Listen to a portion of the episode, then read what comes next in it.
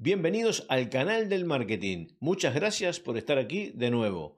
Hoy tenemos una experiencia de vida de una persona que ha aprendido y que ahora vive del copywriting y del podcasting. No te pierdas esta entrevista con Ana Alabord. Y recuerda, suscríbete al canal y dale a la campanita. Nos vemos dentro.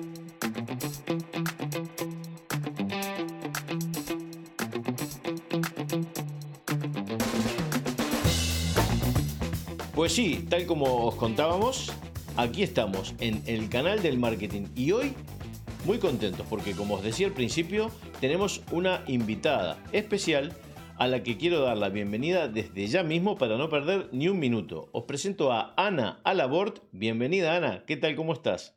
Pues muy bien, muy bien, aquí disfrutando de todo el sol en la cara. Eso es bueno, porque ya con el frío que hace hoy por hoy, Sí, sí, sí, muy bien, muy bien, Julio. Muchas gracias. ¿Tú cómo estás? Bien, bien, yo bien. También mucho frío, mucho frío, porque bueno, tú y yo estamos muy lejos. No sé cómo estará tu pueblo, pero el mío. yo no sé cómo estará tu hemisferio y el mío. es que vivimos al lado. Terrible, ¿eh? terrible. Tres, dos graditos esta mañana, complicado. Pero bueno, mm. eh, es lo que toca, ¿no? Tampoco nos podemos quejar. Al fin y al cabo, es, lo que hay.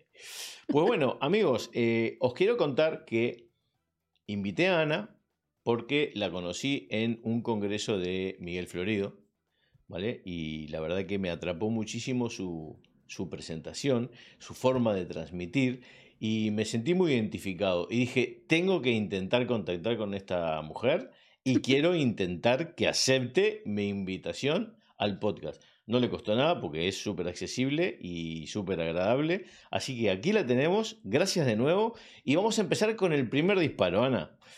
Cuéntanos, ¿quién es Ana Labort y cómo llegó a donde está hoy? hoy y por supuesto, eh, adelántanos, ¿no? Copywriting, podcasting, todo, lo que Podcasting, todo, todo. Cuéntanos Copywriter.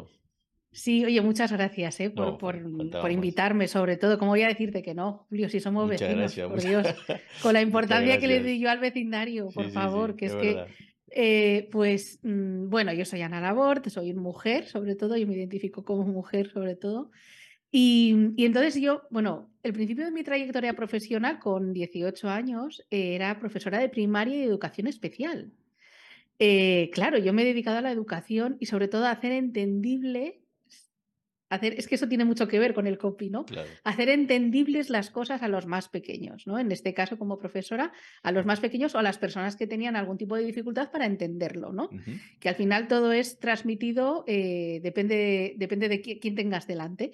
Entonces llega un momento en mi vida en el que em, yo soy madre de familia numerosa y, decido que voy a dejar ese, ese horario que tenía, ¿no? De pues tan regulado y tal, porque la verdad es que no, no era compatible con tener a mis hijos en casa y, y digo, bueno, ¿a qué me puedo dedicar que sea tan, tan apasionante como la educación?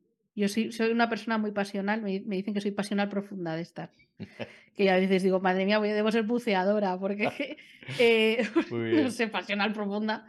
Y, y entonces digo, quiero encontrar algo que me guste tanto. Encontré la inteligencia emocional, me especialicé en inteligencia emocional, me especialicé en marketing emocional y estuve estudiando mucho tiempo marketing emocional. Empecé a trabajar como creadora de contenido con marketing emocional. Y luego eh, me encontré con el copywriter o sea, con el copywriting, eh, con, con, por un azar en la vida. O sea, yo no sabía ni que existía y, en un coworking, por una compañera que tenía, em, le ayudé con un email que ella necesitaba para su trabajo y total que el email yo se lo volví a redactar porque yo me he dedicado siempre a hacer las cosas entendibles y hacer que, que, el otro no se tuviera que esforzar mucho para entender lo que yo decía, porque además me parece que para qué vamos a poner dificultades cuando la vida ya de por sí tiene tantas, ¿no?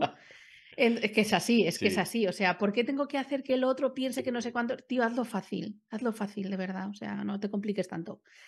Y entonces eso funcionó. Yo dije, tiene que existir. A mí ese día me estalló la cabeza eh, porque pensé, tiene que haber algo que exista, que sean técnicas de escritura, tal. Entonces empecé a buscar. Me encontré con la redacción persuasiva, con el copywriting, claro que existe desde que el mundo es mundo casi, o sea, desde los papiros. Y, así, pues eso, me he ido especializando, especializando, marketing emocional, copywriting con marketing emocional y con neurocopy. y ahí que me dedico a, llenar folios y folios de escritura persuasiva y, webs y de todo. O sea que sí, muy bien, muy contenta. Mm. La verdad que el mundo del copywriting, eh, yo me acuerdo cuando hace, hace, el copywriting evidentemente, tal como tú dices, siempre existió, ¿no? Lo que mm. pasa es que a las cosas les vamos cambiando un poco de nombre. Porque yo me acuerdo cuando era chico, cuando me hablaban del copyright, y el copyright eran los derechos de, ¿no? de un libro. Bueno, es que es eso, es que es eh, eso. Claro, lo que pasa es que se escribe diferente. El copyright y el copyright eh, se dice igual, pero no es igual. Y al final, como decía, copywriting, copyright, y yo decía, copywriting, pero qué. Y cuando descubrí qué querían decir con el copywriting, digo, ah, chocolate por la noticia, ¿no? Esto ya lo han descubierto. Pero es lo que tú dices, es, es, es toda una eh, hay muchas cosas detrás del copywriting, ¿verdad? Hay, hay aparte de que es una, una ciencia, digamos que es un arte escribir, eh, escribir de mm. manera persuasiva es un arte, mm. y, pero, pero además es, es, bonito, es creativo, hay que, hay que usar la creatividad, la, por supuesto que la inteligencia, la imaginación. Yo creo que es una doctrina interesantísima y es una cosa que además está en boca de todo el mundo hoy por hoy y mucha gente está aprendiendo. Hay una cosa que me has dicho que es muy interesante en el copy, la curiosidad. Ya. Somos curiosos natos. O sea, si no eres curioso, no te dediques al copy. Y si no eres de estas personas que de repente ve que ha visto 30 páginas sobre la misma cosa Exacto. para descubrir de dónde venía, no sé qué, no sé cuánto, si se planta en una página en Australia sobre gomas de borrar. O sea, quiero decir, que dices, ¿cómo he acabado yo aquí? Exacto, sí, sí. Pues si no eres esa persona, no te dediques al copy. O sea, somos súper curiosos, investigadores, ratoncillos investigadores que vamos por ahí mirando, cuáles son todos los puntos de vista, todos los prismas sobre una misma cosa. Sí, mm, Perdóname que te he cortado, pero es que ese, aspecto me parece. Si acá de lo que se trata es de que charlemos y nos cuentes quién eres y lo que haces. Y e importantísimo, y que creo que es de lo que vamos a hablar eh, al principio, si te parece, es que hay otra pasión en tu vida, ah, aparte de la escritura. ¿Verdad? Cuéntanos. El podcast, el podcast. La niña bonita. La niña, bonita. es el podcast. es que es, es como ese hijo que llega y que no esperabas, ¿sabes? Y que de repente te da una alegría tremenda pues eso es el podcast, ¿sabes? O sea, es así. Perdona, ¿qué ibas a decir? No, no, no, Estaba, ah. estaba pensando, estaba, no, no, tú, tú, tranquila, no te preocupes. Yo es que se te salen las palabras por la frente, yo no sé si te has dado cuenta, Julio. Bueno, sí, pero cuando tú piensas, sí, yo veo se aquí. Me mueve la, sí, sí, sí. La yo estoy viendo aquí los, el texto.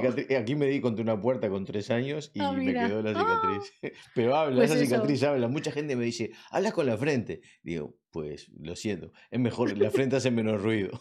No, pero no pasa nada. Dicen, si me callo me salen subtítulos, ¿no? Pues lo ya, exacto. Entonces, eso es. me encantó, me encantó. Pues el podcast, eso, el podcast es, para mí es la niña bonita, es lo que me ha llevado, eh, o sea, era algo que no esperaba. A mí me encanta la radio, me gusta, de, siempre prefiero eh, radio que televisión, la verdad. Prefiero escuchar las noticias en la radio que la televisión, de siempre, de siempre, ¿eh? o sea... Y bueno, en mi familia te lo pueden decir, o sea, yo siempre voy con la radio puesta en el coche tal, eh, radio, no música también, porque me encanta, pero mucha radio. Y los programas, me encantan las entrevistas de radio, esas entrevistas potentes, ¿no? Y lo bonito es cuando te descubres tú haciendo esas entrevistas. Que dices, ¿cómo puede ser? Pero yo, yo cuando las escuchaba decía que hay una magia, ¿sabes? Y claro, luego te das cuenta de que la, la, magia la ha puesto la persona invitada. Tú pensabas que era el periodista, ¿no? Que también crea una, un espacio, ¿no? yo no soy periodista. No yo no soy periodista. No, claro, pero. Pero, pero sí me gusta que, bueno, mi podcast es el podcast de Ana Labort y mm, entonces empezó hace tres años. Em, yo hice una mentoría con Elia Guardiola y allí hablamos de mm, el tema de si creaba un podcast, no creaba un podcast, yo no veía muy cuánto tiempo me va a quitar, ¿no? Que era lo que siempre pensábamos, ¿no? ¿Cuánto tiempo me va a quitar? ¿Esto va a ser rentable? ¿No va a ser rentable? Súper rentable, súper rentable. No hace falta que tenga, el mío tiene, gracias a Dios, bastantes visitas.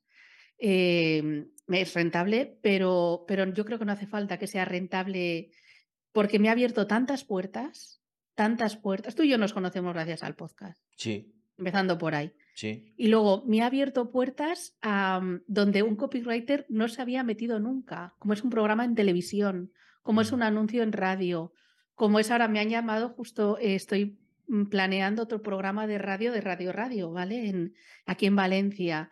Todo eso lo tengo gracias al podcast. Hablar, o sea, a que llegue el copywriting a cualquier parte, porque lo necesitamos todos en realidad. Por eso el podcast me ha servido como un conductor, primero, para, o sea, hay una idea en el podcast que es, em, bueno, esto lo voy a contar, ¿vale? sí, claro, yo soy fan, yo soy fans de los DSM, de los congresos de Miguel, ¿no?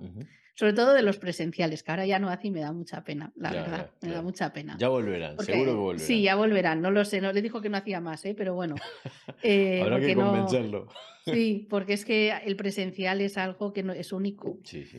Total, es que no, acaba, tú estás ahí con un subidón de adrenalina, ¿no? En un, en un online y de repente apagas y estás en tu casa otra vez y dices, claro. Se fue el amor, se fue la magia, estoy yo aquí que lo presencial, Además, no sé si tú opinas igual, pero lo presencial tiene, mira, con el caso de Miguel, yo a Miguel lo conocía, él a mí no, yo a Miguel lo conocía de hacía muchísimo tiempo de verlo online por todos lados, de mm. ver sus congresos, de tal y de cual.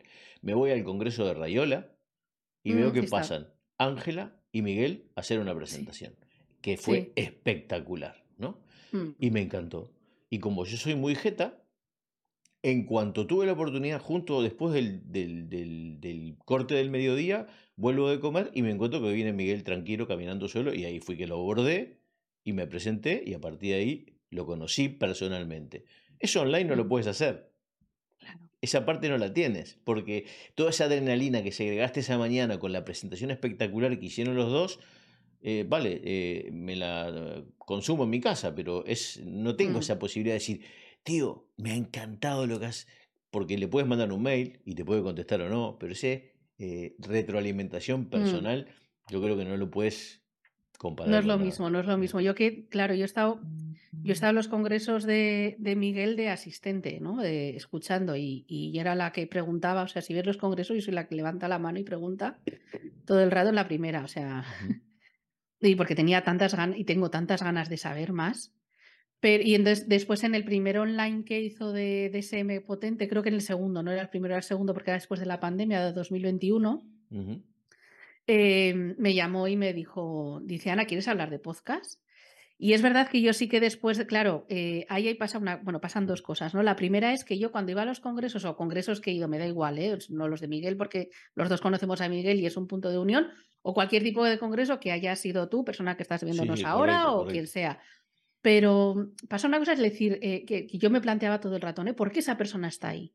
No en plan envidia, no, sino eh, yo quiero estar ahí. O sea, yo quiero estar ahí arriba, yo, yo quiero ser ponente, yo, porque me encanta la educación, me encanta la formación. Es un espejo, ¿no? Y, sí, sí, hacía un poco así de espejo y después decir, ¿cómo ha sido la persona, la vida, la vida de esta persona para que tenga este conocimiento? O sea, ¿qué le ha llevado a estar aquí y no a estar en otro sitio ahora mismo? ¿Sabes? O sea, que podía haber sido presidente de una multinacional o yo qué sé, pues estar como en otro... Y, entonces a partir de esa pregunta yo empiezo a reflexionar, porque todo en la vida tiene que venir de una reflexión ¿no? profunda. Y entonces empiezo a reflexionar y digo, bueno, en realidad es que la vida de esta gente es lo interesante. Entonces creo el podcast.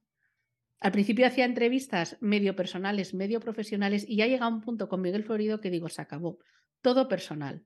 Entonces, el podcast hay, hay, eh, hay cuatro, cuatro tipos de episodios pero hay un episodio, hay cuentos, hay tips de copywriting, hay, empieza una nueva sección que es que todo el mundo va a hablar en el podcast, anécdotas de trabajo, y luego las entrevistas, que son entrevistas muy, muy personales. Yo siempre digo muy, muy personales a grandes profesionales. Mira, vamos a hacer una cosa. Nos tomamos un cafecito, dejamos a la gente picando con el tema del podcast y volvemos a hablar 100% de podcast. ¿Te parece?